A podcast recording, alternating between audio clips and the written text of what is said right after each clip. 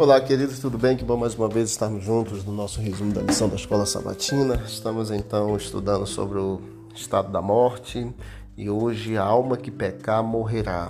Ezequiel capítulo 18, verso 4 diz: Eis que todas as almas são minhas, como a alma do Pai, também a alma do Filho é minha. A alma que pecar, essa morrerá.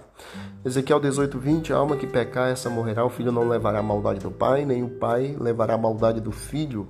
A justiça do justo ficará sobre ele e a impiedade do ímpio cairá sobre ele. Mateus 10, 28. E não tem mais os que matam o corpo e não podem matar a alma. Temei antes aquele que pode fazer perecer no inferno a alma e o corpo. Como esses versos podem nos ajudar a entender a natureza da alma humana. A alma humana não é imortal, pois pode morrer. A vida humana neste mundo pecaminoso é frágil, é transitória. Nada infectado pelo pecado pode ser eterno por natureza. A morte é a consequência natural do pecado que afeta toda a vida neste mundo. Sobre esse assunto, há dois conceitos bíblicos importantes. Um é que os seres humanos e os animais morrem.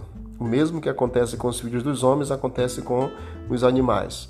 Todos têm o mesmo fôlego de vida e o ser humano não tem nenhuma vantagem sobre os animais nesse aspecto, diz Eclesiastes, o sábio Salomão, capítulo 3, versos 19 e 20. O segundo aspecto ou conceito é que a morte física de uma pessoa implica a cessação de sua existência como alma vivente é, em Gênesis 2,16, Deus havia alertado Adão e Eva de que se pecassem comendo o fruto da árvore do conhecimento do bem e do mal, eles morreriam. E quando então essa advertência, vem o Senhor reforçando a alma que pecar, essa morrerá. E essa afirmação tem duas implicações principais. Uma é que, uma vez que todos os seres humanos são pecadores, estamos sob o inevitável processo do envelhecimento e da morte. A outra coisa é que esse conceito bíblico invalida a noção de uma suposta imortalidade natural da alma.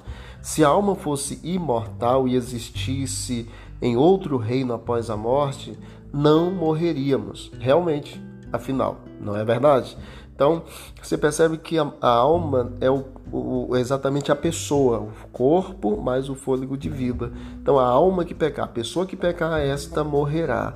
E é uma cessação da nossa existência aqui nessa vida e não tem existência uma outra em outro estágio, nem em purgatório, nem no paraíso ou nem mesmo no inferno.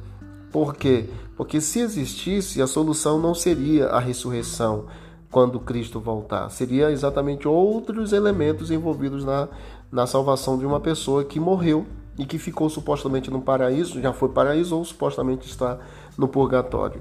Então, queridos, que todos nós possamos analisar bem este assunto. É um assunto que fala muito da imortalidade da alma, é um assunto que prega muito sobre o nosso estado natural. Hoje estamos vivos, amanhã não sabemos.